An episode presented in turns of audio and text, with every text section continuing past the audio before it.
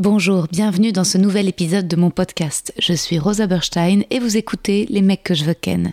Je suis actuellement en rodage de mon tout nouveau spectacle, c'est complet à Paris au Cartel, mais vous pouvez me retrouver prochainement en tournée à Montpellier, Lille, Bruxelles, La Roche-sur-Yon, Ergué-Gabéric, Aix-les-Bains, Istres, Dessines et Saint-Étienne. Tous les liens pour réserver sont sur mon site internet. À bientôt.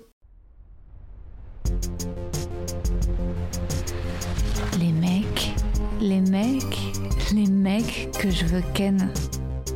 Aujourd'hui, je reçois le chanteur-compositeur Jim Bauer que vous avez peut-être découvert l'année dernière dans The Voice avec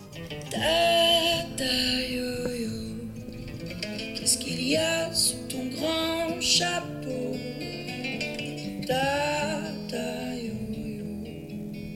Dans ma tête, il y a des tas d'oiseaux ou dans sa reprise de la chanson Tout va bien d'Orelsan. Tout va bien. Petit, tout va bien. Tout va bien. Petit, tout va bien.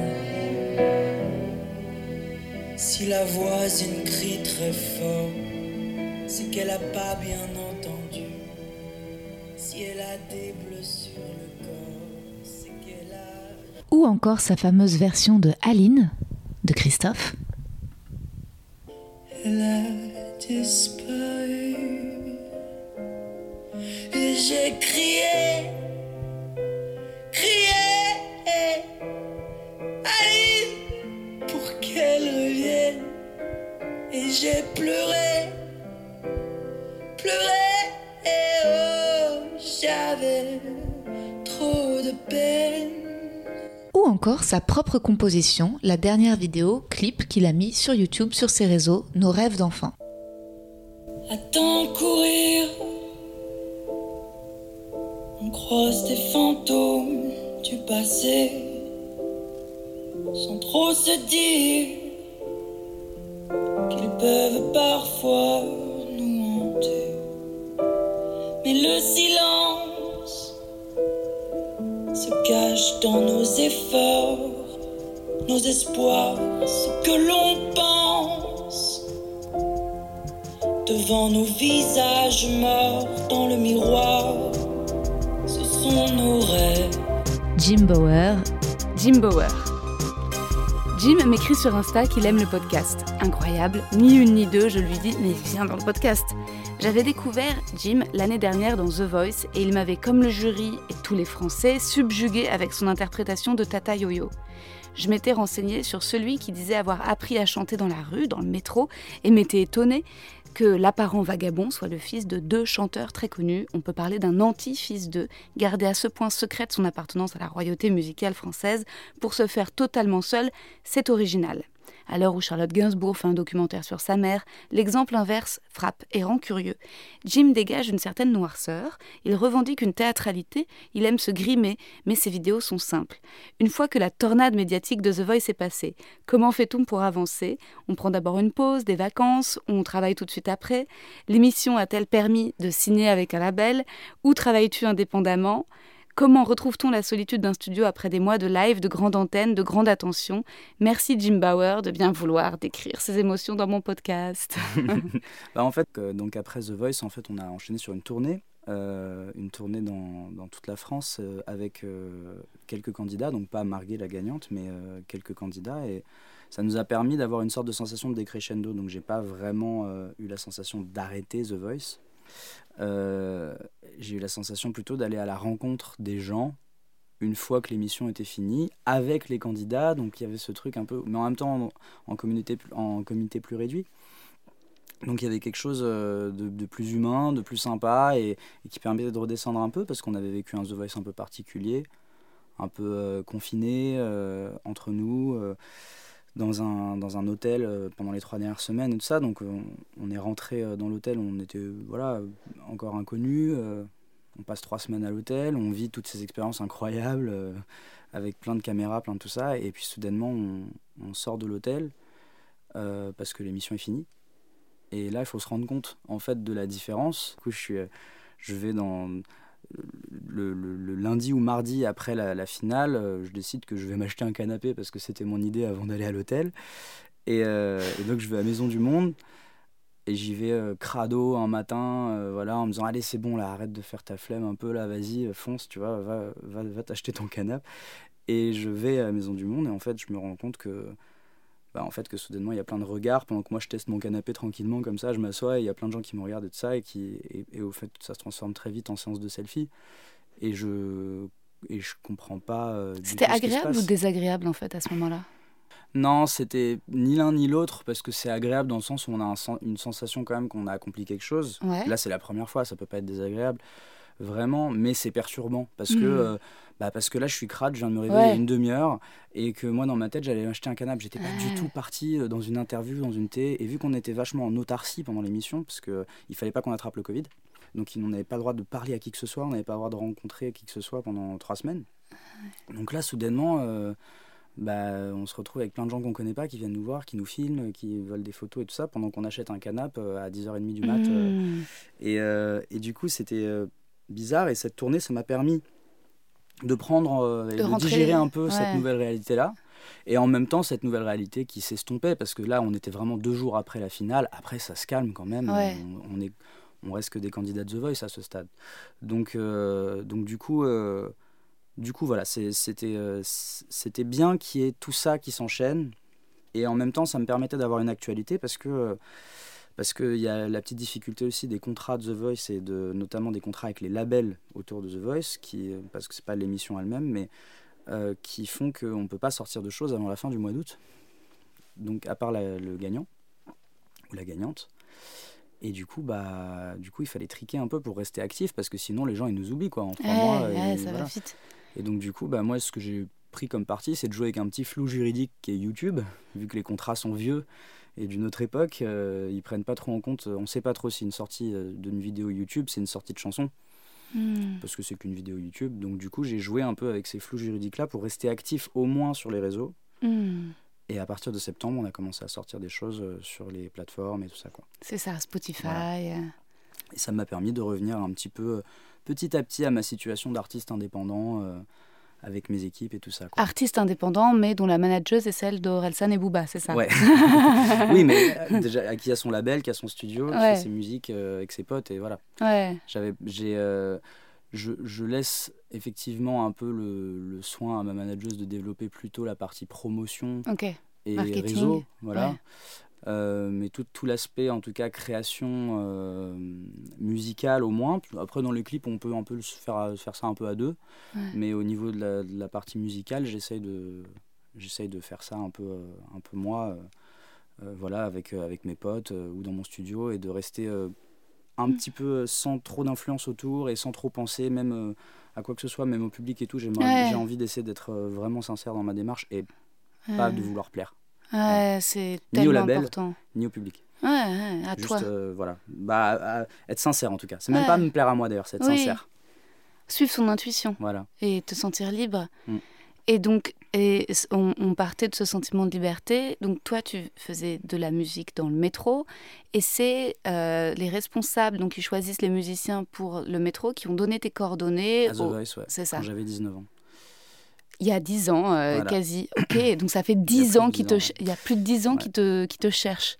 Euh, non, mais en fait, ils, ils m'ont trouvé direct. Ouais, En ok, fait, ouais, ouais. Ils m'ont trouvé quand, je- quand, je- quand j'avais 19 ans et c'est là que j'ai fait le, le, le plus le chemin vers l'émission finalement. C'est-à-dire que j'ai fait le petit casting à Luna Rossa, je suis passé dans les bureaux, euh, j'ai fait, j'ai joué devant le producteur et tout ça. J'ai vraiment fait toutes les démarches, mais juste par ouverture d'esprit. Ils me disaient non, mais ça te coûte rien. Et moi, je Ah. savais que je voulais pas vraiment le faire, mais je voulais quand même. J'avais une petite curiosité, je voulais Ah. voir, et puis je me disais, bon, ça se trouve, c'est cool.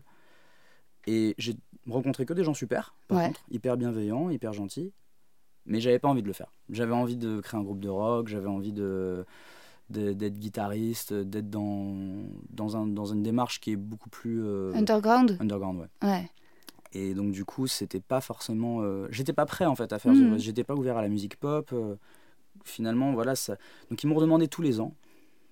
Et vu que je, je restais musicien du métro, musicien de rue, dans des bars et tout ça, ils avaient en plus un- un peu cet argument de bon, bah, tu vois, mine de rien, tu continues de faire ça, donc tu pourrais peut-être euh, faire The Voice, quoi. Ça, ça, ça pourrait peut-être t'ouvrir d'autres portes et tout. Mais en fait, moi, en parallèle, j'avais aussi d'autres projets. Je bossais avec Bristol, euh, qui est un projet de Marc Collin, qui a le groupe Nouvelle Vague. Ok. Euh, donc là, pour le coup, on était dans l'underground. Et Hmm. on était euh, dans quelque chose de plus un rock et, et tout ça. Et on a fait quand même, voilà, je regrette pas parce que j'ai quand même fait toute l'Europe avec ce groupe. Ah, génial. Tu chantais dedans? Ouais, j'étais chanteur avec, avec, euh, avec d'autres chanteurs et chanteuses, plus de chanteuses d'ailleurs, parce qu'il y avait toujours cette euh, aura de nouvelle vague qui gravitait un petit peu autour de ce projet-là.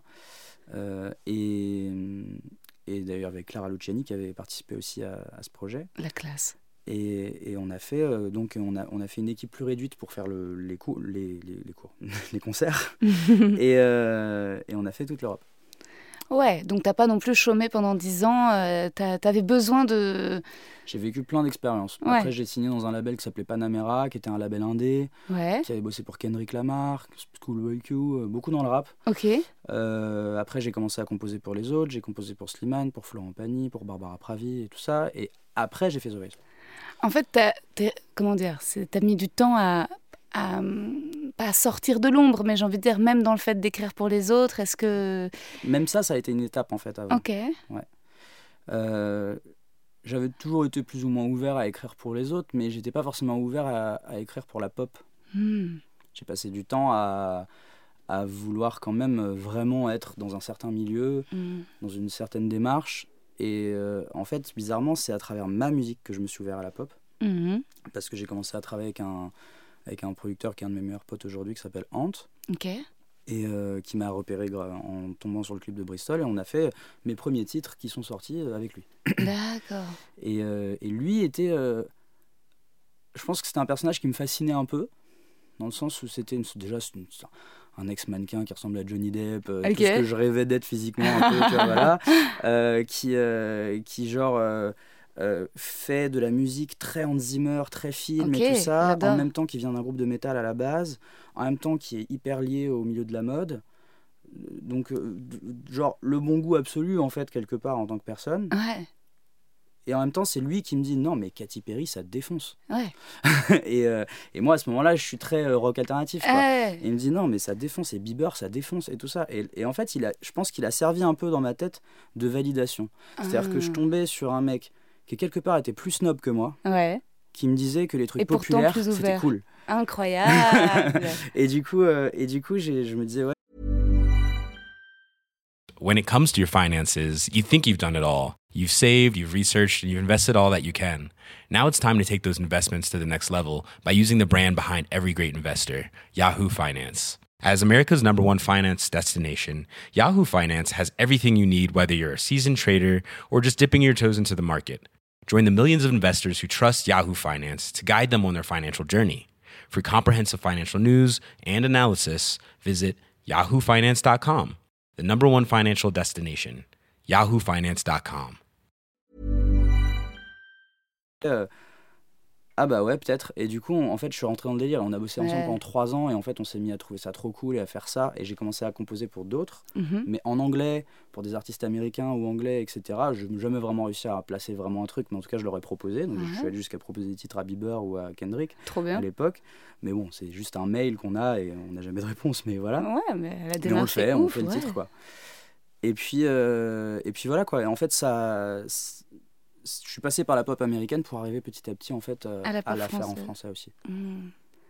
Bon, ça va paraître un peu cucu comme question, mais est-ce que tu penses que c'était pour te différencier de tes parents? Qui sont des, quand même des stars Euh, populaires ou, ou rien à voir? Bah, en fait, je pense pas parce que mes, mes deux parents ont une appréhension différente Ouais. des choses. Euh, ma mère est beaucoup plus dans une démarche populaire Ouais. et actrice, donc elle est Mhm. vachement dans l'interprétation, dans quelque chose de, de plus euh, généreux et tout ça. Et mon père est beaucoup plus intello en musique, Ouais. beaucoup plus Ouais. euh, expériment- dans l'expérimental, euh, très euh, euh, virtuose, euh, très grand musicien, très grand guitariste et tout ça. Donc ils ont ils ont une démarche déjà et une façon d'approcher déjà le métier qui est complètement différente. Ouais. Deuxièmement, moi, je m'en suis coupé assez tôt parce que je voulais pas trop qu'on mélange. Mhm. Donc, euh, ils ont respecté ce choix-là et, euh, et on, on est resté sur un rapport euh, de parents-enfants, quoi. Euh, Mm. euh, voilà, après, ça, leur, ça, ça les empêchait pas de donner leur avis sur des choses, etc. Mais, Mais globalement, euh, ouais, je, je voulais faire mon chemin. Parce qu'en Mhm. plus, moi, j'avais été spectateur aussi un petit peu de, de ce que moi, je percevais aussi comme euh, des petits défauts qu'ils avaient aussi en tant qu'artiste, euh, des fois. Mon père peut passer trop longtemps à geeker sur quelque chose, et moi, je pense que des fois, la première version, c'est la bonne. Ça, c'est des trucs où on n'est pas d'accord, mais, mais, mais, mais je trouve que, que, que, que souvent, ce qui sort en premier chez lui, c'est ce qu'il y a de mieux. Euh, chez ma mère, euh, euh, c'est peut-être des fois un peu l'inverse. Elle est très dans la spontanéité, dans la, pr- la prise 1 et tout ça. Et des fois, je me dis, ah, ça vaudrait peut-être le coup aussi de. Voilà. Mais ça, c'est moi qui geek et j'ai pas raison. c'est moi qui me fais mon avis. Et à la fin, ils ont sorti tellement de, de trucs super bien que voilà, chacun se connaît en fait, surtout. Ouais. Et du coup, j'avais besoin de faire cette démarche de me connaître. Fallait pas que j'a- j'apprivoise celle de quelqu'un d'autre.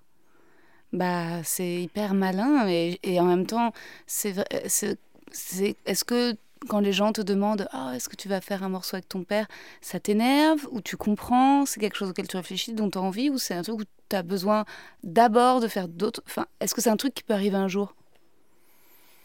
Bof. À à à Mm. Dans l'état actuel, je pense pas. Ouais. Après, euh, c'est pas c'est le un jour, euh, ce Oui. sera dans un dans un jour quoi. Ouais. Euh, moi, euh, dans l'état actuel, euh, j'ai besoin d'abord de faire mon chemin, je pense. Ouais. Et ça, je pense que c'est, s'il faut quand même être honnête, c'est un une tare de fils d'eux ça. Il y a un truc à un moment donné de toute ma vie, si je faisais quelque chose de bien, c'était parce que mes, je suis pas né de, de n'importe qui. Si je faisais quelque chose de mal, c'est parce que je me la pète parce que mes parents sont comme ça. Donc en fait, qu'importe d'être jugé en bien ou en mal, quand t'es un fils d'eux, t'es toujours jugé pour quelqu'un d'autre que toi. Et c'est ça, en fait, la- le vrai truc derrière, il est qu'en fait, on te, même si c'est pour me détester, déteste-moi, Ouais. tu vois? Euh, et, et ça, c'est ça, c'est le truc qui fait que je pense qu'il y a un moment, t'as au moins besoin d'être jugé pour toi. Si, je- si demain je commence, enfin, c'est le truc, c'est que je vais faire de la musique. Peut-être tu détesteras ce que je ferai, mais déteste ma musique. Ouais, t'es vraiment sorti de, Et- ouais, de cette et prison de l'image. Ouais, bah c'est c'est vrai que c'est euh, c'est fort, c'est un point de vue fort. Je parlais de Charlotte Gainsbourg dans, dans mon intro, mais parce qu'elle, en effet, bah, toute sa vie, elle a été associée à son père, à sa mère, mais après, et ensuite, c'est un autre choix. euh, mais, mais bon, et puis en même temps, elle existe entièrement pour elle. C'est, euh, mais oui, enfin, c'est un, c'est un héritage euh, lourd. C'est étonnant, ça, de devoir se, se, se débarrasser. C'est un travail, pff, ouais, limite psychanalytique, mais à, comment dire, à exprimer artistiquement, quoi. C'est, euh, Ouais, ouais, c'est, mais même dans, dans le quotidien, il arrive des trucs euh, qui n'arrivent pas à tout le monde, euh, tu Bah vois, ouais. quand on a ce genre de, de trucs-là. Et puis moi, c'est depuis que je suis né, donc c'est, j'ai pas connu autre chose que ça. Donc je sais que ça, c'est mon défi à moi toujours, mais pas que en musique. Même euh, quand je rencontre des gens, il faut qu'il il y a des gens ils- qui savent, enfin avant que je fasse The Voice et que j'ai ce, ce syndrome que, qu'amène aussi la télé, avant ça, bah, je, voilà, je rentrais dans une pièce, les gens savaient déjà comment je m'appelais, en tout cas ils connaissaient mon nom de famille. hmm. Plein de fois, les gens m'ont appelé par le prénom de mon père. Hmm. Euh, c'est même arrivé dans des situations euh, pas cool du tout. donc, euh, donc, tu vois, c'est c'est des trucs, euh, voilà, c'est des trucs qu'on vit qui sont un peu glauques. Et, et donc, il faut, il faut arriver. faut arriver à exister et, à- et- et ça c'est le défi toujours alors après moi je pense que c'est un chemin que j'ai pris très tôt Ouais. parce que j'ai commencé à jouer dans la rue à 16 ans et j'ai très vite vécu seul.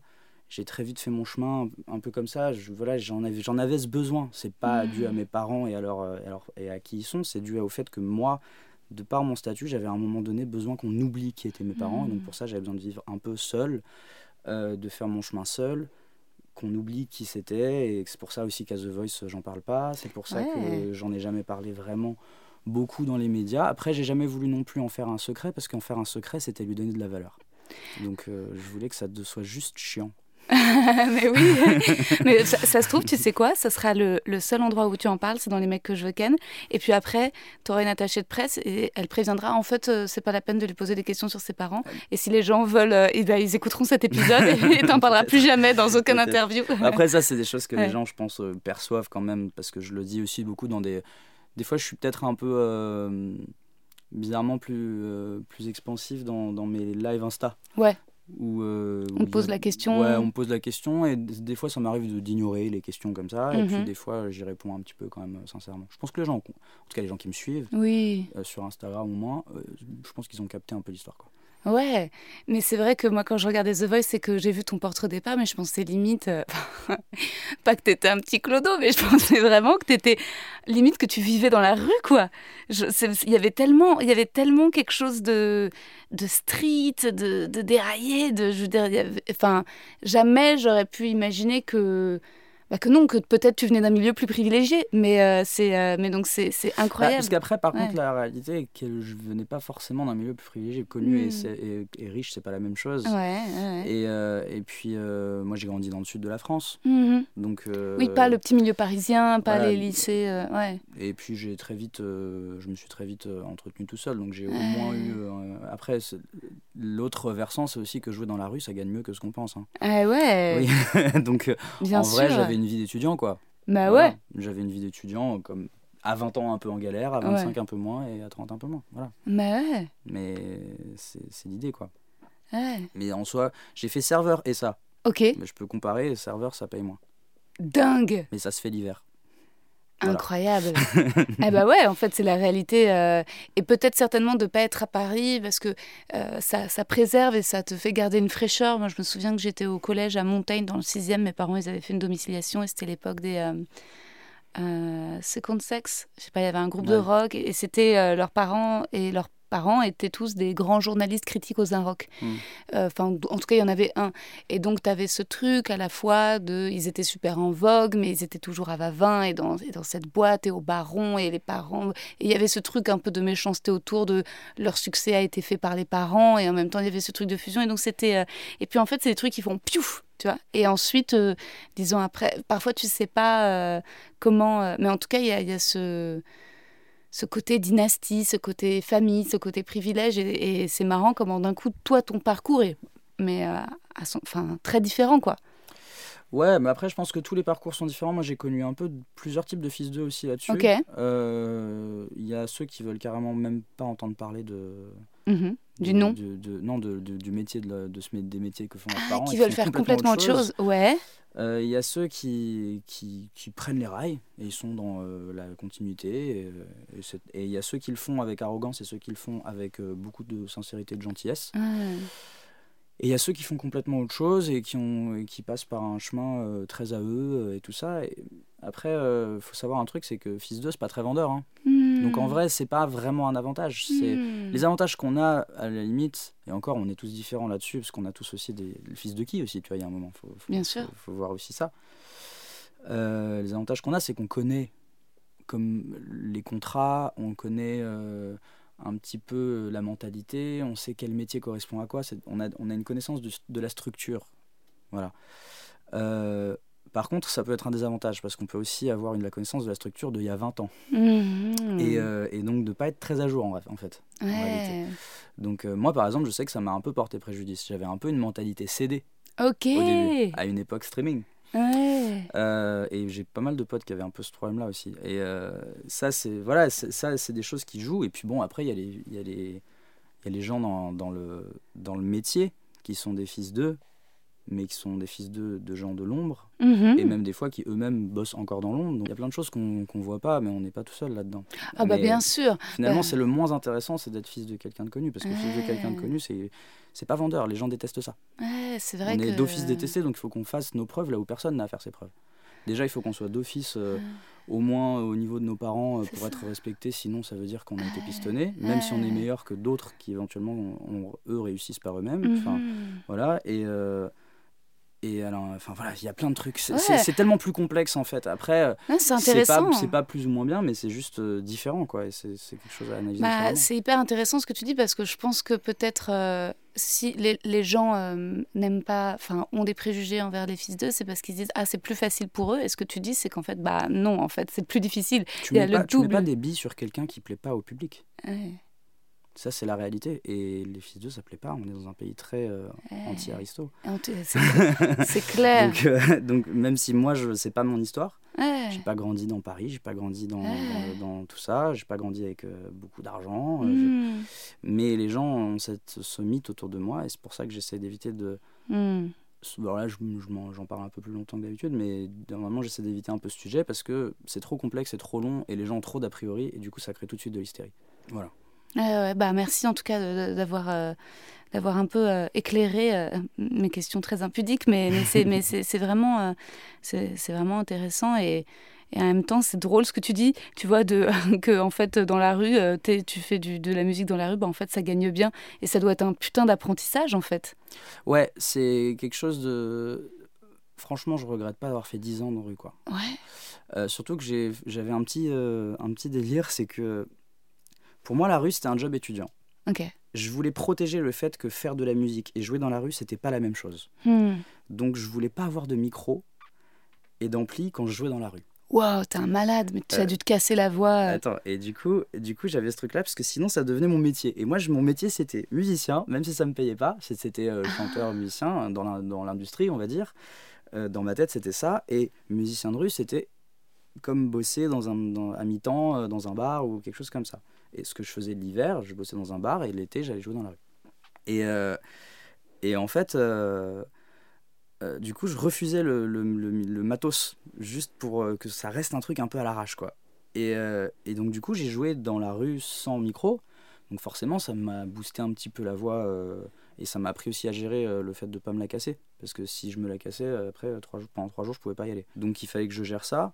De l'autre côté, je jouais dans des bars où c'était l'inverse. On me demandait de pas gueuler. Ah, mais oui, parce qu'il y avait les gens qui bouffent. ou, euh, ouais, Voilà. ouais. Donc du coup, il fallait que j'arrive à créer quelque chose en faisant pas de bruit et quelque chose en faisant du bruit. Et il fallait toujours jongler, regarder un peu où t'es, t'adapter et tout ça. Et ça, pendant des années, je le faisais sans micro. Après, il y a un moment, quand j'ai réalisé que je doublais ma mise Ouais. avec un micro, j'ai décidé que j'allais me simplifier la live. Quoi. Bah ouais. Mais c'est venu aussi à un moment où je me sentais moins euh, en train d'essayer de rentrer dans le monde de la musique. C'est-à-dire Ouais. que je suis arrivé, j'ai fait, euh, j'ai joué dans le métro, dans la rue, je faisais toutes les open mic de Paris et tous les karaokés euh, un peu euh, genre que peut-être tu connais les karaokés live un peu soirée cool qu'il y a dans Paris des fois. J'aimerais mieux connaître, à vrai dire. ah bah, c'était au Bus Palladium et trucs comme ça. Ah oui, d'accord, ok. Et euh, il y avait des choses comme ça et c'est là, là-bas que je me suis fait repérer pour, pour euh, le projet Bristol en fait. Ils m'ont invité à chanter un Radiohead sur scène et je me suis fait repérer. Et, euh, et le moment où j'ai décidé- où j'ai accepté de mettre euh, de m'amplifier dans la rue, en fait, c'était un moment où j'étais déjà signé dans un label. Je sortais déjà des EP et tout ça. Donc en fait, j'étais déjà moins dans ce truc de euh, essayer de me prouver que je peux y arriver parce que je commençais Mhm. déjà à rentrer dedans. Ouais. Donc du coup, j'avais une... Tu t'es je autorisé. me suis autorisé. Ouais. Ah ouais, c'est incroyable toutes ces strates, ces étapes. Et, euh, et donc finalement, quel a été le déclic au bout de 10 ans pour que tu dises oui à The Voice? Euh, bah, une- déjà, il y a une petite pandémie qui a joué, hein, je pense, genre, si on est honnête.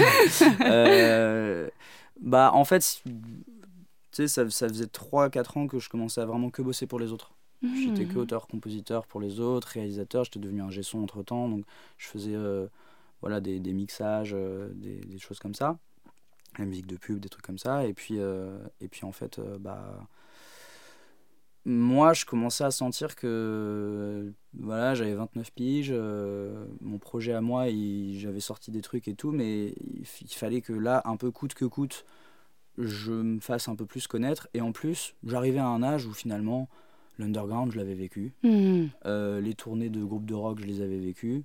Je bossais beaucoup dans la pop et beaucoup dans la variété, euh, ce qui me dérangeait pas du tout. Et j'avais pris même euh, goût à ça, en fait, Mhm. et, et tout ça. Donc en vrai, euh, bon, bah, ça, c'est, le mois de, y a 20 de quand j'avais 20 piges et le mois de ce moment-là, en fait, c'était pas le même, quoi. Ouais. Euh, celui-là, c'était cohérent qu'il fasse The Voice. J'avais mon studio, j'avais plus rien à prouver, j'avais pas de label à séduire, j'avais pas de Ouais. médias à séduire. J'avais Mhm. juste envie euh, de représenter un nom hein, que, qui pouvait un petit peu plus facilement ouvrir quelques portes. Bah ouais. Et euh, donc, du coup, il fallait que j'ai ça. Et, mais pour moi, je voyais ça comme faire de la pub à mon label, Ah ouais, grave. à, à mon, à mon projet. Mais je voyais plus ça comme une façon de me faire connaître pour être repéré. Ouais. Ce qui était le cas quand j'avais 19 ans. Je vois tout à fait. Et est-ce que aussi des parcours comme celui de Julien Doré, ça t'a influencé? Tu vois, des artistes quand même très pointus, exigeants, mais qui passent par. euh, Ça m'a rassuré. Ouais. Euh, influencé, non, parce que je n'irai pas jusqu'à dire que Julien Doré fait partie de mes influences, mais, euh, mais c'est un artiste que je respecte, euh, qui est à la limite euh, plus cohérent avec ce que je peux euh, aussi proposé. Mais Poupie aussi, par exemple, qui est une autre candidate de The Voice, euh, euh, qui a peut-être moins percé que Julien Doré, mais elle a quand même déjà bien percé. elle a- et moi, ça me va. tu vois, de- déjà arrivé à ce stade, déjà, ça m'irait bien, tu vois. Et, euh, et donc, je me suis aperçu qu'il y avait pas Loïc Notet aussi. Il y a pas mal d'artistes que je commençais à vraiment apprécier aussi. Euh, et, et d'autres qui ont vraiment cartonné, dont je, je respecte grave le travail et la carrière, euh, comme Slimane, en plus avec qui j'ai travaillé et qui, que, dont je sais que c'est quelqu'un de fantastique. Donc, euh, ces, toutes, toutes ces choses-là qui s'étaient combinées faisaient que soudainement, je me suis dit, ah ouais, d'accord, mais en fait, il y a une place pour mon Mhm. genre de personnalité Ouais. aussi dans ce genre d'émission. Après, par contre, Julien Doré, là où il a beaucoup joué, c'est sur le, le, le fait de faire Tata Yo-Yo. Et Ça, oui. je pense que si lui, il n'avait pas fait Lolita, Bah je ouais. sais pas si j'aurais eu le courage. Bah, c'est ça. C'est enfin, peut-être qu'on a déjà dû te la dire la comparaison, mais Ah c'est oui, c'était ouais, partout. C'était, Ouais. c'était tout d'un coup, il y avait à, à nouveau euh, la réinvention d'un, vieux tube. C'était, oui, c'était, on avait l'impression que c'était dans la même, euh, la même lignée de, de donner une énorme, euh, ouais, euh, enfin d'afficher franchement sa personnalité en, en reprenant un, vieux tube. Alors pour le coup, le tien même beaucoup moins connu que Lolita, mais en te l'appropriant à, à 15 000 quoi. Et c'est ça qui est peut-être le plus dur parfois, je sais pas, dans The Voice, c'est de prendre des, ces canons de la chanson, enfin ces trucs que tout le monde connaît, et comment réussir à, à mettre sa personnalité dedans quand c'est pas euh, ses, ses paroles. euh. Bah euh, ouais, mais en fait c'était complètement accidentel. Honnêtement, le, le, le, Lolita, je- voilà. le Tata Yo-Yo, il, il venait d'une blague que j'avais fait quand j'avais 16 ans, Ah ok, ouais. euh, dans un bar où j'avais euh, où j'avais dit, euh, en fait j'avais joué une version de Highway to Hell de ACDC en mode guitare-voix, donc ralenti, un peu plus euh, mélancolique. Et il y a l'organisateur de la jam qui vient me voir, qui fait Toi, tu, toi, tu, tu, tu reprendrais Tata Yo-Yo, tu trouverais le moyen de le faire triste, toi. je fais Ok. je fais challenge accepted. et donc le lendemain, je reviens et je fais, une je fais juste le refrain, parce que je connaissais, j'avais pas appris les paroles, tu vois. Donc je fais juste euh, la version triste de Tata Yo-Yo avec les accords mineurs, quoi. Et, euh, et en fait, euh, c'est resté un peu une blague de concert pendant Hmm. des années. Quand je faisais des concerts dans les bars, je faisais des interludes un peu marrantes comme ça. Ah. J'avais ça, j'avais euh, une sorte de mix entre les Beatles et la bamba, euh, des trucs un peu classiques aussi, des trucs qu'on connaît, mais voilà, des trucs un peu. euh, Une pirouette humoristique. voilà, quoi. des petites pirouettes comme ça. Et en fait, bah, ça, hum, ça m'est revenu quand il fallait choisir une chanson en français. Ouais. Parce que moi, je chante que des trucs en anglais. Ouais, bah ouais. Et donc, euh, les seuls trucs en français que j'écoute, c'est des trucs que je peux pas vraiment jouer euh, ou chanter moi, parce que c'est du rap essentiellement, ou des choses comme ça. Donc, du coup, euh, bah, j'étais là, genre, putain, mais je vais faire quoi, quoi. Et bon, bah, il y avait Christophe. Hmm. Après, tous les autres trucs que j'aime bien, c'est des trucs tellement classiques qui ont été chantés 500 fois, Mhm. genre euh, Brel, euh, Hmm. ou alors Les Moulins de mon cœur, ou des choses comme ça. Donc, du coup, je me suis dit, ouais, je vais pas euh, être le 200ème à faire ça à The Voice, quoi. Donc, du coup, je cherchais, je cherchais, et puis je me suis dit, ok, vas-y, ça donne quoi ce truc-là? Ça, ça faisait partie des genre 10 morceaux que je connaissais en français, quoi. Tu vois. Incroyable. Et, euh, et puis, j'ai lu le texte, et j'ai fait, attends, mais en fait, c'est méga sérieux, en fait, le Ah, texte. c'est ça pas veut du dire tout, quelque euh, chose. Et du coup, j'ai fait cette version, mais je voulais pas écouter la version originale. Ok, gros pari, t'es parti tout de suite. euh, Et est-ce qu'au départ, il y a des gens qui t'ont dit non, mais ça, ça va pas la tête, personne ne connaît, personne ne va reconnaître, c'est ce qui m'a surpris, c'est ce qui a fait que j'y suis allé aussi. C'est-à-dire qu'en fait, j'ai fait cette version, et en fait, quand j'ai eu le texte, j'ai vu euh, soudainement une sorte de personnage un peu Almodovar, euh, tu vois, et, et je me suis dit, euh, ah vas-y, il faut que je fasse un truc comme ça. J'ai eu une sorte d'idée, quoi, générale, et, et j'ai pris mes deux potes les plus radicaux et les plus euh, un Intransigeants. peu snob, euh, Ouais, entre ouais. guillemets. Donc, mon pote Ant, d'une part, Ouais. et euh, un rappeur que je produis qui s'appelle Arthur, qui s'appelle Flemme euh, en tant que rappeur, et qui est, qui est très underground aussi, quoi, Ok. dans le genre street, Ouais. tu vois. Ouais, ouais, ouais. Et donc, eux, si c'est si c'est cheap, ils allaient me le dire, et sans pincette, et ils allaient me faire non, frère, fais pas ça. Tu vois. Ok. Et je leur envoie aux deux, et les deux m'envoient, mec, ça défonce Et je fais, ok, si eux, qui sont les plus anti-populaires que je connais quelque part, tu vois, Ouais. disent que ça défonce, c'est que ça va passer. Et donc là, après, j'ai fait le chemin normal, j'ai proposé à la prod, j'ai proposé à tout le monde, et là, et en fait, j'ai jamais eu aucun, aucune barrière. Génial. Tout le monde me disait que ce serait, euh, ce serait une bonne idée, quoi. Ah ouais. Donc du coup, euh, du coup, on l'a fait. Et franchement, euh, la prod même a grave capté l'idée, euh, a suivi le truc à fond, et c'était vachement, c'était vachement sain. Ouais, trop bien. Et c'est vrai qu'Aline aussi, c'était super. Mais attends, je t'ai entendu chanter Orelsan, mais Ouais. c'était dans The Voice ou c'était sur ta chaîne YouTube? Les deux? Il y a les deux, mais Ouais. c'est à la finale. C'est à la finale que. Et euh, c'est aussi- est-ce que ça, c'est l'une de tes influences, Orelsan? Ouais, Ouais. on est sur ce que j'écoute. Ouais. Voilà. Alors, peut-être, bizarrement, pas Tout va bien, Ah ouais qui est pas forcément la chanson que j'écoute le plus de Relsan, mais les trucs que j'écoute le plus de Relsan, c'est les trucs qui rappent vraiment. Ok. Euh, et moi, j'allais pas faire ça, euh, ça aurait été un peu bizarre. Donc Mm. du coup, euh, donc du coup non, j'ai plus, ouais, j'ai plus choisi ça et en même temps j'ai fait ma version aussi. Ouais. J'ai voulu jouer un antagoniste dans cette version-là sur The Voice. C'est pour ça que j'arrive en peignoir et que je fais tout va bien, mais dans- avec le plus grand cynisme de la terre. je voulais justement la dire un peu au premier degré ouais. euh, et en- en jouant un méchant du coup. mais oui, oui, oui. Ouais, ouais. mais là où lui euh, Dénonce. je- dénonçait, quoi. Voilà. Et t'as eu un petit mot d'Orelsan? Il a kiffé? Il a dit qu'il avait trouvé ça cool. Ah ouais. Est-ce que à part Orelsan, t'as d'autres, euh, comment dire, artistes qui t'inspirent? Pas forcément des En musiciens. France Ouais. ou- Et en- dans le monde. Bah, dans le monde, après, ouais, on tourne sur Jeff Buckley, Ouais. sur Coldplay, sur Radiohead, sur Prince, sur Led Zeppelin, euh, Pink Floyd, Archive. Bon, genre, je peux t'en sortir un million. Voilà. En France, on va être plus concis. ouais. Euh, donc, Aurel, effectivement. Euh, Booba aussi, pas mal. Ok. Euh, dans le côté un peu plus vénère, en fait. Ouais. Mais c'est le... En fait, il est le seul rappeur Ouais. que j'aime dans ce style.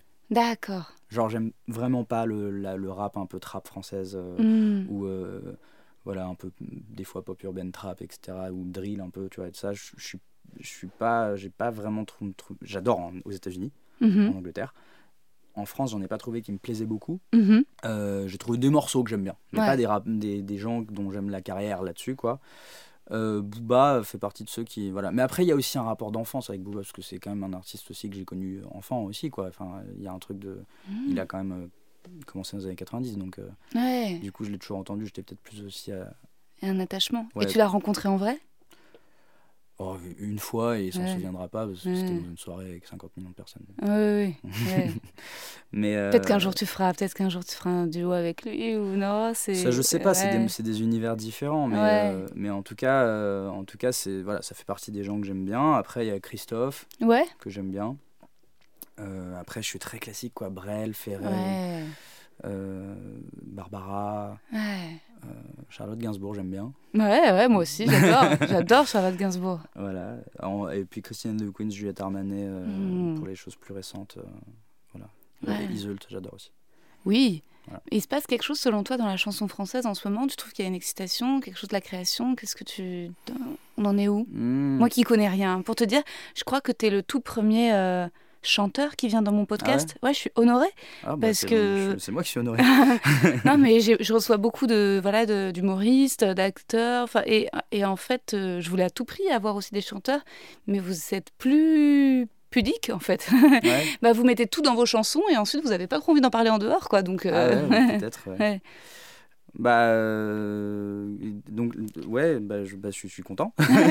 Mais donc comme moi, moi qui y connais rien, euh, je me dis, moi j'ai l'impression de, enfin tu vois, j'y connais rien. J'adore euh, Clara Luciani, j'adore Angèle. Enfin je veux dire, je connais des, mais je suis pas, je me rends pas compte si on a en ce moment une chanson française qui qui fleurit ou si au contraire par rapport au reste du monde. Je sais qu'à un Il y moment, a un peu des deux, en fait. ouais, Euh, J'ai l'impression que la, chans- la pop française devient un peu plus digeste. ok, euh, ouais, Parce qu'elle euh, trouve un petit peu ses propres euh, marques et se démarque un peu des anglo-saxons et des américains. C'est pour moi, c'est la grosse erreur de la musique française. C'est Elle s'est perdue à partir du moment où elle a essayé de faire des versions cheap de ce que font les Américains. Et là, je trouve que ça commence à. Il commence à y avoir quelques artistes qui trouvent un petit peu une pop française. ouais, Ça, c'est le point positif. Je pense que. Euh, là, c'est peut-être plus technique, mais je pense que l'autotune aussi a, a vachement rendu plus, plus cool le fait d'être un peu plus chanteur. mhm, Euh, parce que euh, bon, ça lisse beaucoup, ça uniformise beaucoup les voix, donc finalement, c'est moins dérangeant de chanter en français avec de l'autotune euh, mhm. que, que avant. Enfin voilà, ah, selon mes goûts après. hein. ouais, Par contre, le point négatif, mais ça c'est c'est global, c'est un peu mondial pour moi, Ouais. c'est que le home studio ouais. a rendu la composition un peu flemmarde. Ah, Voilà, parce ouais. que on est beaucoup dans la prod, on est beaucoup dans l'électronique, on est beaucoup dans la répétition, parce qu'on et en fait on il y a, y a de moins en moins de musiciens pour les instruments euh, qui ont un haut niveau et de moins en moins de compositions qui sont très composées, très arrangées, très écrites, avec beaucoup d'accords qui changent, beaucoup de choses. Donc, je trouve qu'il y a quelque chose d'un peu moins virtuose sur beaucoup d'artistes, mais évidemment pas tous. Ouais. Mais on, est- on est beaucoup sur des quatre accords qui tournent en boucle quand même, Ouais. avec du coup l'autotune et le même genre de voix et le même genre de mélodie, puisqu'on est sur les mêmes quatre accords. Donc les mélodies aussi finissent par se ressembler. Et à la fin, il y a une petite uniformisation, donc c'est plus digeste, mais un peu plus uniforme. Ouais. Donc c'est le. Je pense que c'est là qu'il y a peut-être un rééquilibrage à trouver euh, Ouais. pour la, si on veut continuer d'avancer, quoi.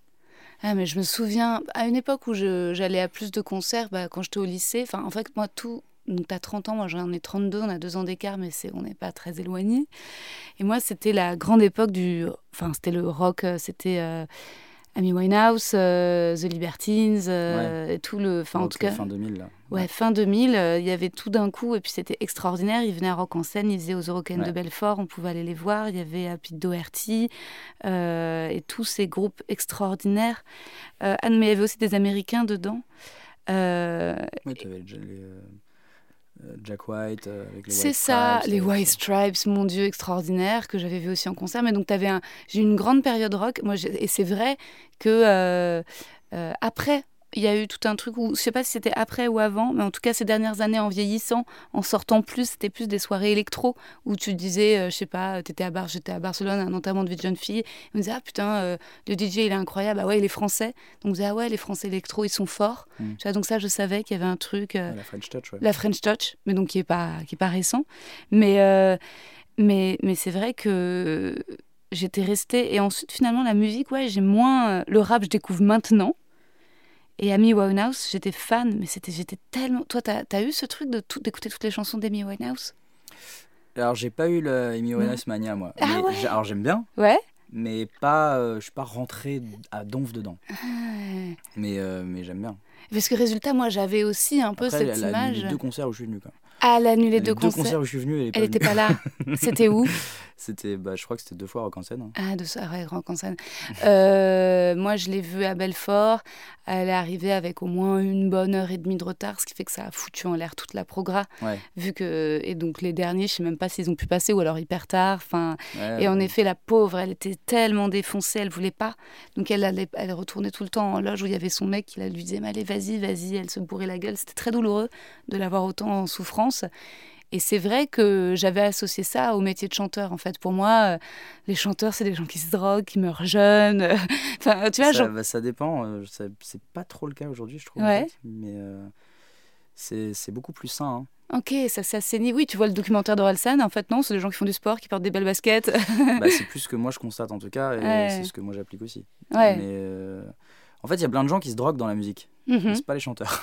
Ah, ok, ouais, c'est les régisseurs, toute l'équipe de tournée. C'est qui veut, mais, Ouais, ouais, mais, ouais. mais en fait, je crois pas qu'on puisse vraiment tenir sur la durée. euh. Aujourd'hui, surtout parce que en fait, aujourd'hui, souvent les, les- les artistes sont un peu des entrepreneurs aussi. Ils, Hmm. ils gèrent quand même leur réseau, ils, gèrent quand- ils, sont, ils sont constamment filmés, constamment. euh, ils peuvent pas se permettre tout et n'importe quoi. Et, euh, et en plus, euh, enfin, je sais pas, il y a des contrats à lire, il y a des Mm. stratégies à, à- monter. Enfin, maintenant, on peut plus vraiment être complètement euh, naïf et, euh, Ouais. et juste euh, ah moi je chante, c'est tout ce que je sais faire. Ouais. Ça, aujourd'hui, j'en vois pas beaucoup. hein. Et justement, par rapport aux relations avec les nanas, le fait de faire The Voice, ça facilite ou au contraire, toi, ça te rend encore plus. euh, bah, est-ce qu'elle m'aime pour moi ou est-ce qu'elle s'intéresse à moi parce que je suis devenue connue? Enfin, en tout cas, C'est plus une question que je me suis posée. En fait, j'ai l'impression. que- Mais après, pff, quel est mon jugement là-dessus? J'en sais rien parce qu'il y a tout mon ego qui rentre en jeu là-dedans. Ouais. Donc, euh, moi, la- l'analyse que j'en ai, c'est qu'en fait, si t'es un con, t'es un con. Hmm. Et ça, ça changera rien. Ouais. Euh, par contre, la petite différence, c'est que t'es pas un inconnu. ouais. Donc en fait, et pas un inconnu pas au sens où tu es connu, mais au sens où quand tu arrives et que tu parles à quelqu'un, cette personne sait comment tu t'appelles, sait quel est ton métier, sait qu'a priori tu pas un psychopathe, Hmm. sait qu'a priori euh, ça va bien pour toi en ce moment. Mhm. Donc il y a une sorte de méfiance que tu as naturellement envers des gens que tu connais pas, qui t'aborderaient ou quelque chose comme ça, que tu n'as pas avec quelqu'un que tu as vu à la télé. Donc euh, ça facilite quelques étapes dans la rencontre. Ouais. Bah Moi, ouais, c'est fait. comme ça que je perçois le truc. Si après, par contre, après un verre, euh, t'as dit un- une armée de conneries, euh, tu Ouais. prendras une tarte dans la gueule quand même. Tu vois ce que je veux Oui, dire mais, euh, mais voilà, mais je pense que c'est surtout sur ça que ça se joue. Ouais. Ça rend peut-être plus tolérant. Mais je dirais que c'est plus ça en fait, ça rend plus tolérant. Ouais, donc c'est cool.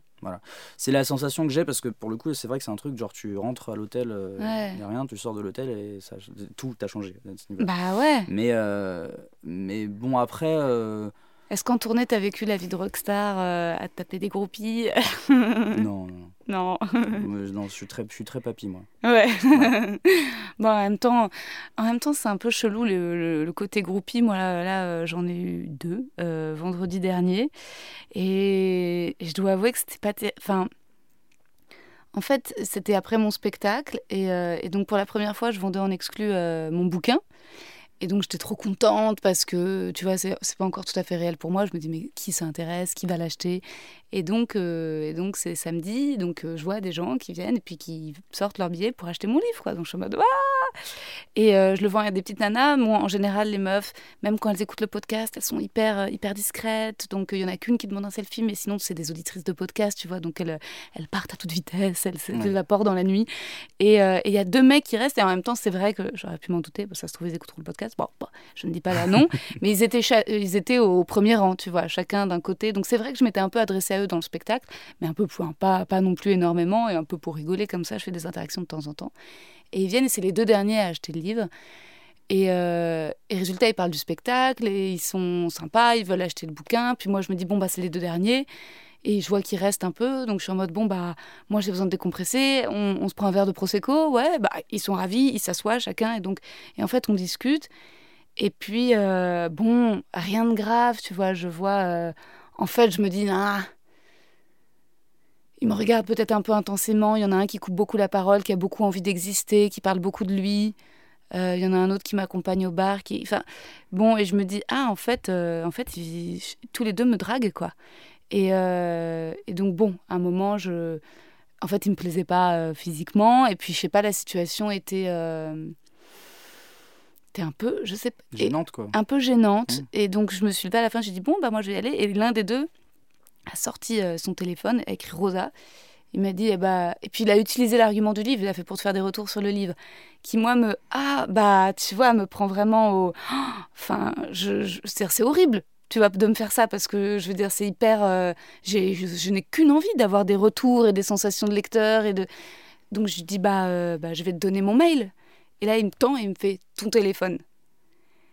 Et en fait, sur le moment, je suis en mode, ah non, et je fais, un spectacle, genre, soi-disant empouvoirant sur la liberté et le fait que, genre, maintenant, on est libre de demander des orgasmes et de jouer, et puis comme une conne, je laisse mon numéro alors que j'en ai pas envie, tu vois. Et je me dis, ah putain, pourquoi je fais ça? Et, euh, bon, l'autre m'a envoyé un message sur Insta auquel j'ai pas répondu, et lui m'envoie un texto, je réponds pas. Il essaye via WhatsApp, donc je le bloque pas, mais je vais pas avoir le message pour pas qu'il voit vu. Et puis je le mets dans les archivés, discrètement, je vois qu'il a écrit des nouveaux trucs, mais je vais pas voir ce qu'il a écrit, mais je vois des dernières phrases. Et ce matin, il m'appelle. Ouais. Donc bon, résultat, je me demande s'il faut que je le bloque. Et, euh, et je me dis comment, comment peut-être les prochaines fois, il faut que, je sais pas, les gars, soit je les trouve mignons, et à ce moment-là, oui, pourquoi pas. Mais c'est rarement les mecs euh, mignons qui, qui, qui ont cette attitude. Ouais, mais peut-être parce que les mecs qui, ont mi- qui sont mignons, ils ont plus de signaux aussi. Donc ils en ont Ouais. pas besoin. Mais, Bah euh, ouais. mais en fait, euh, après, tu sais, euh, Insta, hein, Ouais, tout passe par Insta, comme ça, t'as pas d'emmerde. c'est vrai, toi tu fais des rencontres via Insta, tout simplement C'est pas, que- pas que tu fais des rencontres via. Non, non, je Ouais. parle pas des rencontres. Ah, Mais genre. ah tu dis aux gens, Ah contactez-moi ouais. sur Insta. Bah ah bah ouais. Tu dis tes messages et puis voilà. Tu, Ouais. tu dis je lis mes messages, t'inquiète. Ouais, mais t'as raison, tout bah oui. simplement. Tu- En plus, mais il Insta, était vu- ça, ça engage à rien, c'est une Mais sorte oui. de, de sas, Grave. de, de, de tri, Ouais. tu vois, euh, qui permet de, euh, de, de- de pouvoir euh, exclure s'il y a un truc creepy et en Bah même ouais. temps euh, de pouvoir garder contact s'il y a un Tranquillou, truc garder. cool. Ouais, Voilà. t'as raison. Le, le téléphone, c'est vraiment. euh, Trop intime. après. Ouais. Mais oui, carrément. Mais oui, parce qu'en fait, mais il était vieux, tu sais, il a eu la quarantaine, je sais pas, ou plus. Ah ouais, mais il faut être impitoyable. Faut être- bah Là, ouais. Tu crées un frère. Ah ouais, pas grave Va sur Insta, suis-moi. Bah ouais, c'est clair. Non, ouais, t'as raison, faut pour pas- la faut pas prochaine fois. filer- faut pas Faut pas- filer les numéros. Après, euh, il y a plein de lectures, quoi. Il- Peut-être qu'il s'est dit euh, Allez, j'ai un ticket, euh, Ouais. si je suis un petit peu macho comme Ouais. ça, ce sera sexy. Ouais, et en fait, il se rend pas compte que toi, tu le trouves juste creepy. Donc, il y a, il y a, mais, mais après, quoi qu'il en soit, moi, je suis pas trop pour ce genre de, de truc un peu de. Ouais. Moi, je suis plus pour. euh, Après, ça, c'est mon truc, parce Ouais. que moi, je suis un peu un gros timide et compagnie, mais je suis Ouais. plus pour euh, responsabiliser un petit peu euh, les filles qui envoient pas assez de signaux. Ouais, ouais, en ouais. disant, bah, tant pis. Ouais, ouais, ouais. Plutôt que, euh, plutôt que de, de- d'essayer de me faire violence, à faire une sorte de pas en avant un peu brusque, qui pourrait être perçu. Parce que ça devient une sorte de responsabilité. Est-ce que je plais ou pas? Ouais, Si je plais, ce sera perçu comme sexy. Si je plais pas, ce sera perçu comme creepy. ouais. Et du coup, bah, j'ai pas envie d'être creepy, donc du coup, bah, tant pis, je fais le sacrifice d'être potentiellement perçu comme sexy. Mais Ouais. par contre, euh, non, non, il faut qu'il y ait des feux verts aussi de l'autre côté. C'est une partie de ping-pong. J'envoie la Grave. balle, si tu, si tu renvoies pas, je, je renvoie pas. Grave, et en même temps, c'est pas creepy. Enfin, en fait, aussi, ça peut être flatteur d'une certaine manière. Je crois que le deuxième, euh, celui qui était, euh, qui m'envoyait un message sur Insta, c'était, c'était chou, c'était pas méchant, c'était mignon. Enfin, tu vois, euh, bon, il tente, il y a rien de. L'autre, c'est juste qu'il a été dans son côté euh, numéro donne. Tu vois, On- lui, il a été trop autoritaire, trop. Il a Ouais. tenté la carte du macho. Enfin, je crois qu'il est macho dans la vie. Et ensuite, c'est à moi d'apprendre, et c'est à ça de dire Insta et de mettre la bonne distance, de pas donner mon numéro. euh. Non, mais c'est pas à toi, c'est aussi Ouais. à lui de sentir. C'est un Ouais. truc qui se joue à deux. Mais après, les gens se comprennent ou se comprennent pas. Ouais. Voilà. Mais c'est vrai que vrai des fois, y a, il y a- ça arrive aussi. Ça, je te donne un peu un regard de garçon là-dessus, tu vois. Mais c'est, ça arrive aussi. Que certaines filles trouvent ça séduisant que les mecs se comportent comme ça. Du coup, tu peux pas savoir. Moi, j'ai pris le parti d'être centré, c'est-à-dire Ouais. que moi, je n'aime pas ce personnage chez moi, Hmm. donc je le fais pas. Euh, et si euh, c'est ce qu'attendrait une fille de moi, et ben elle l'aura pas. Ouais, Voilà. mais t'as raison, il y a un fossé en fait, encore aujourd'hui, ben, c'est que quand même les filles euh, n'y vont pas en fait, euh, ont, ont du mal à laisser transparaître ce qu'elles ressentent ou ce qu'elles pensent, que les mecs mettent beaucoup de temps à savoir si elles sont ou non intéressées, ce qu'elles veulent. Et à l'inverse de ça, les mecs se lancent sans parfois avoir aucun signal en face en fait. Il Ouais. y, a, y a aucun voyant qui est au vert et ils sont là. euh, Ouais, et puis, euh, puis suivant euh, leur éducation, suivant ce qu'ils ont dans la traite, ce qu'ils ont la suivant ah dans la tête, Mhm. suivant ce qu'ils ont comme subtilité aussi dans la lecture des gens, Mhm. etc. Des fois, c'est même pas méchant, mais ils y vont en mode comme des bœufs et ils se retrouvent à faire des trucs qui se font trop pas. Mhm. Euh, et du coup, t'as des mecs comme moi à côté qui sont trop mal à l'aise. Ouais. et, euh, et à l'inverse, des fois, euh, il y, a trois- y a trois pancartes et ils y vont pas parce qu'ils sont persuadés, eux, qu'ils plaisent pas. Ouais. C'est plus moi. Et, et tu vois, et du coup, t'as, t'as- t'as- en fait, t'as tout ce truc où si on veut que les mecs fassent les choses bien, il faut, il faut qu'il y ait un dialogue.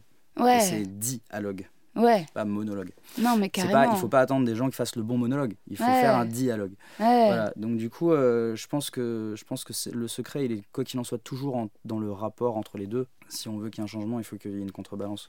Et oui. Et c'est euh, après, il s'agit pas de dire euh, que c'est de la faute de l'un ou de l'autre. hein, Non, mais il faudrait que ça s'équilibre, quoi. Faudrait que les filles aussi osent plus. Parfois, moi, je vois des qu'elles draguent. Moi, j'ai ad- moi, j'ai adoré. euh, j'ai écouté ton podcast Ouais. parce que je suis tombé, je crois, sur une interview de toi à un moment où tu disais que tu avais commencé le podcast après une phrase de dépente Ouais. ou, ou un discours de dépente, Mhm. plus, ou un livre. Où tu disais que les, les filles devaient peut-être plus assumer leurs fantasmes plutôt Ouais. que de demander aux mecs de cacher les leurs. Et bah, c'était l'interview blonde. Et, euh, et c'est Virginie Despentes dans Les couilles sur la table euh, qui dit euh, le problème, c'est pas Keshish et Tarantino, c'est qu'il n'y a pas assez de Keshichettes et Tarantinettes de femmes Et qui moi, expriment leur c'est pulsion. Ma, ma- Ouais. ma version à moi du truc, c'est que je- Mm. mais même j'en suis demandeur. Ouais. J'en suis demandeur et j'en suis consommateur. Mais oui. et et, euh, et c'est vrai que je pense que c'est un peu la même chose dans la drague. Voilà. Carrément. C'est que quel- quelque part, plus les filles vont draguer. Et d'ailleurs, tu le vois, une fille qui drague, les mecs ils perdent tous leurs moyens. Ah bah ouais. Tu vois, il y a même une, euh, je crois, une, euh, une journaliste de, je sais plus, si c'était Brut ou Combini ou quelque chose comme ça, qui avait fait l'expérience de répondre à tous les relous. Ouais. T'avais vu ce truc-là ou pas? Ça me dit quelque chose. Et en fait, elle s'est aperçue que tous les mecs sortaient une, un- une Ah ouais. atrocité de loin, et quand elle faisait, bah ouais, grave. Ouais. Ouais, et ils, soudainement ils bégayent, ils deviennent tout gentils. Euh. Enfin, il y a- il y, a des cons, mais mais il y avait, mais on a une Ouais. grosse partie en fait. Soudainement ils bégayent en fait. Pourquoi? Parce qu'en fait, il y en a aussi des fois, c'est juste, ils sont tellement habitués à être rejetés que ça devient leur seule interaction sociale. Ouais, c'est de la Et- domination facile et euh, ils s'attendent pas à un dialogue. En tout cas, ils s'attendent pas à être non, mais vus. surtout c'est plus simple d'in- d'in- d'insulter quelqu'un directement. Ouais. Quand tu sais que tu vas être rejeté de toute façon, si, Ouais. même si tu dis quelque chose de gentil. Bah tu du coup t'insultes direct, au moins tu gardes ta fierté.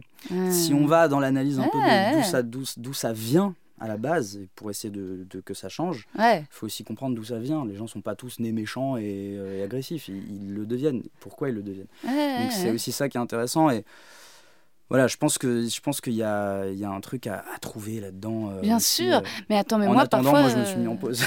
Ouais, tu t'es mis en pause. Ouais. Moi, je me suis fait. Parfois, ça m'est arrivé de draguer et que ça rebute des mecs. Hein, et que les mecs se disent Ah, j'ai pas l'habitude que ce soit la Ah, mais J'ai toujours meuf. trouvé ça méga sexy. Bah, non, mais je pense que en fait, t'es en minorité. Je crois que et c'est marrant. Parfois, j'ai des auditrices qui m'écrivent euh, Waouh, euh, j'aimerais tellement être comme toi. Comment, dis donc comment tu lui as parlé sincèrement. euh, euh, et en fait, je me dis oui, mais j'ai, comment dire, euh, j'épanouis un fantasme avec le podcast de de parfois parler librement. euh, tu vois, aux, aux mecs, euh, enfin, de les inviter avec ce titre de podcast, mais dans la vie, c'est beaucoup plus compliqué euh, de dire, de pas faire peur le mec en- au, au mec en lui disant vraiment ce que tu veux. Mais après ça, moi, je me suis toujours demandé si c'était une vérité Mhm. ou si c'est juste un truc euh, qui est pas tellement tenté et que- qui est euh, acquis comme une vérité. C'est-à-dire qu'on est éduqué peut-être aussi à penser ça, mais après c'est après c'est peut-être moi aussi qui attire des, des, des potes qui me ressemblent. Mhm. Mais moi j'ai toujours été entouré de mecs qui trouvent ça super sexy qu'une fille euh, Drague, euh, assume ce qu'elle veut, euh, Ouais. euh, réussisse, euh, enfin euh, tous les trucs euh, qui sont perçus comme étant mal vus soi-disant par les mecs Ouais. moi en tout cas c'est mon cas et c'est le cas de tous mes potes alors moi je sais pas si c'est parce que j'ai beaucoup quand même grandi avec ma mère et qu'il y a ce truc là mais en tout cas euh, euh, mais Bah, ça dépend des milieux. Parce que moi aussi, je connaissais pas mal de gars comme toi et comme tes, tes potes. Et, et, euh, l'un de mes ex, euh, ma relation la plus longue, lui, il était, euh, tu vois, typiquement euh, enfin, timide. Et, euh, et tu vois, ça c'est. Mais euh, là, dans le stand-up récemment, euh, qui est un milieu quand même très macho, ah ouais? j'ai justement découvert des, des préjugés qui pour moi étaient un peu médiévaux et que je pense pas, ouais, ouais. et peut-être que du coup ce serait éventuellement parce que moi j'ai peut-être grandi quand même dans un milieu où ça a toujours été un peu des rockers Ouais, donc peut-être des mecs qui sont déjà dans un truc déjà qui sont un rapport au masculin féminin plus ambigu Mhm. eux-mêmes parce qu'ils ont les cheveux longs ouais. Ils- voilà, il y a un truc, euh, enfin, ils ont un, un rapport qui est féminisé, qui sont un peu émo des fois, même dans Ah la bah, génération, complètement, etc. ouais. Donc peut-être qu'ils ont ce truc-là aussi plus hybride, euh, complètement. euh, dans, et qui du coup, les filles à l'inverse sont aussi euh, plus garçons manqués. Bah ouais. ça sexy. Bah vois, ouais, et- bien et sûr. donc du coup, je sais pas. Peut-être, peut-être que c'est un truc de milieu de. Il y a un truc de peu milieu. de rocker, peut-être. Ouais. Il y a peut-être un truc comme ça. Du Ouais. coup, il faudrait que je change de milieu. Pour... bah, je sais pas comment c'est dans le rap, tu vois. Je... Eh ben écoute, je, ce que je peux dire, c'est que ce que j'en ai vu, mais après moi j'ai vu les, les bourgeois du rap, hein, Ouais. j'ai vu les, les gens qui ont réussi. J'ai jamais vécu euh, le truc euh, plus d'underground, quoi, tu vois. Mais les femmes ont une place très forte. Ouais. Bah déjà tu le vois parce que la plupart des rappeurs français, leurs managers, ils ont, des, ils ont une manageuse. Ok. C'est pas que le cas de ma manageuse, c'est Hmm. c'est les femmes qui tiennent le rap français. Ok. donc, euh, donc déjà il y a, y a un truc un peu comme ça. Incroyable. Et, euh, et puis même les, les, les je sais pas, les, les, tourneuses, les DA, machin, la, la plupart des filles comme ça sont des meufs hyper fortes, hyper street. Tu vas pas les emmerder. Hein. Ouais. Euh, mais après, si tu leur demandes, peut-être que elles, elles ont vécu des trucs. Après, en off, dans les soirées, parce que moi, j'ai pas non plus fréquenté le rap en mode je suis dedans, deep, euh, dans la salle où ils fument tous des feux, des, tu vois, des joints et des machins. Tu vois ce que je veux dire? Il y a un Ouais. moment, je sais pas. Ouais. Donc, euh, je sais pas, mais ça, ça a l'air ambigu, comme, c'est, comme ça a pu l'être dans le rock aussi d'ailleurs, si on est honnête. Tu Ouais. vois, Il y a quand même, quand on lit les biographies, il y a quand même des choses sales qui se sont passées. Donc, je sais pas. Mais euh, en tout cas, When it comes to your finances, you think you've done it all. You've saved, you've researched, and you've invested all that you can.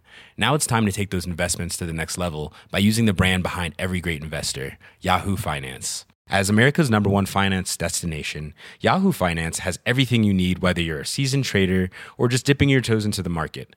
Join the millions of investors who trust Yahoo Finance to guide them on their financial journey. For comprehensive financial news and analysis, visit yahoofinance.com, the number one financial destination, yahoofinance.com.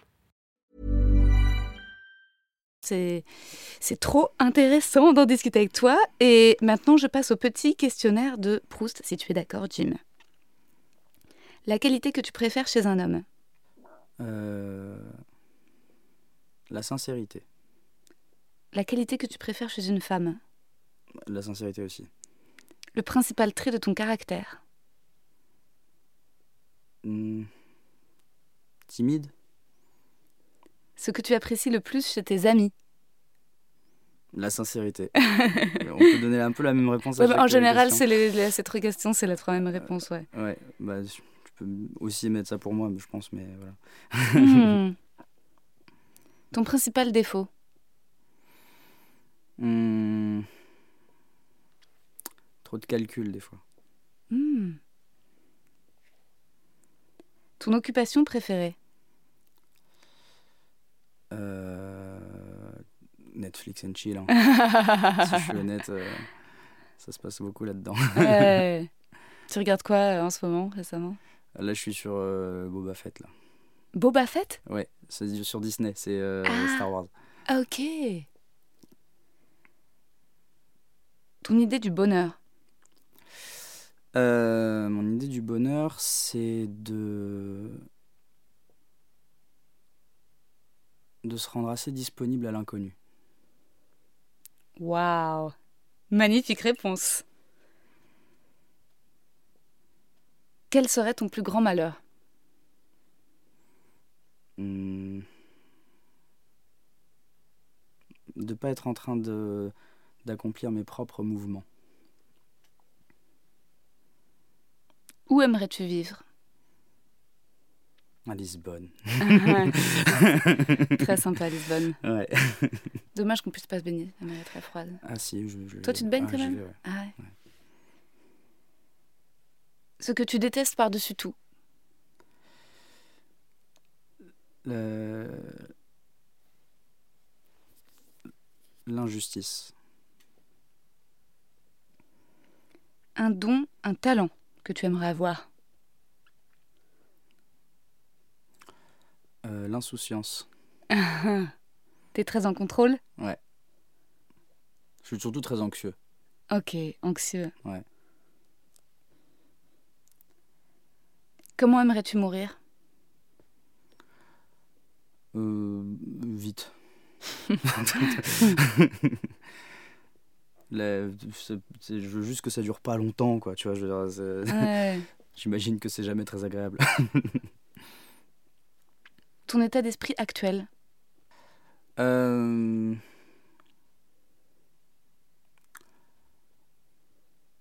Un peu en, en appréhension. Beaucoup de beaucoup d'interrogations. sur ce qui va suivre ces prochaines Surtout semaines un peu, ouais. C'est Tu veux dire de la période, euh, tout le temps comme ça en même temps. Mais... C'est dû au Covid, au fait qu'il y ait moins de... Non Non, c'est dû à. C'est dû... Non, c'est, juste. euh, je sais pas, je sais pas trop. En fait, je, je suis à l'aube de la sortie d'un album, à l'aube de la sortie d'un autre album que je réalise. Euh, à- à- aussi, effectivement, à l'aube de la sortie ou pas d'une pandémie, à l'aube euh, de- d'un changement de vie ou pas. Donc, euh, donc euh, j'attends de voir ce que réserve. je sais pas trop où je serai dans six mois, quoi. Ouais. Et est-ce que tu, tu sais déjà si on va pouvoir te voir sur scène euh, prochainement? On va pouvoir me voir sur scène, mais pour l'instant, ça ça se dessine pas autour d'une tournée réelle. C'est plus des concerts un petit peu. À droite, à gauche. À Voilà. Paris? Euh, non, je sais pas encore où. C'est juste que on m'a dit que j'en avais 3-4. Trop bien. Voilà. Et enfin, est-ce que tu as une, euh, une devise favorite? La beauté et l'éclat du vrai. C'est une phrase que m'a dit mon prof de théâtre euh, quand j'étais à Florent. D'accord, donc t'as fait les cours Florent Ouais. Et t'as pas voulu être acteur finalement? J'ai à un moment donné voulu être acteur. Ok. Mais j'ai trop besoin de composer le truc. Ouais. de diriger. Bon, j'aime bien créer, moi. Je suis Ouais. plus un créateur des fois qu'un interprète, donc du coup, Ouais. j'ai j'ai besoin de ça. Si t'avais pas été chanteur, créateur, compositeur, qu'est-ce que t'aurais aimé faire? Ah bah, act- acteur. Acteur, peut-être. Ou non, peut-être plus réalisateur qu'acteur. J'ai réalisateur. plus envie Ouais. d'écrire le film. Je, Ouais. je pense que j'ai- j'aurais plus de plaisir à faire naître un film qu'à l'interpréter. Hmm. Mais si je peux faire les deux, cool. Et- Merci Jim, c'était trop bien. Merci, Bah, merci à toi, c'est gentil. Merci. Et voilà, j'ai beaucoup aimé cet entretien avec Jim Bauer et notamment son idée du bonheur, se rendre disponible à l'inconnu. C'est vraiment une belle définition que j'essaye aussi d'adopter en ce moment, de me laisser surprendre et la vie est, délicieuse. Je suis très heureuse en ce moment et j'étais très contente aussi que hum, quand je demande à Jim Bauer son, son, un talent qu'il aimerait avoir, qu'il réponde l'insouciance. et qu'il avoue en fait être très dans le contrôle. Je trouve ça très rare qu'un artiste euh, ose avouer ça, parce qu'en fait, il y a une espèce de d'image de cool et de spontanéité euh, que beaucoup d'artistes aiment cultiver, parce que c'est ça qui fait un peu fantasmer. Et en fait, le, le fait de voir un autre visage, je trouve ça assez rafraîchissant, euh, assez familier, très intéressant. voilà, j'ai passé un super moment avec Jim Bower. il est vraiment adorable, c'est une chouette rencontre. Ça m'a donné envie de recevoir encore beaucoup, beaucoup de musiciens, de compositeurs, de chanteurs. Euh, j'ai hâte d'avoir vos retours et pour finir cet épisode, eh bien, je vais vous laisser avec euh, en musique, euh, comme à la radio, avec la reprise de Jim Bower de Alléluia de Jeff Buckley.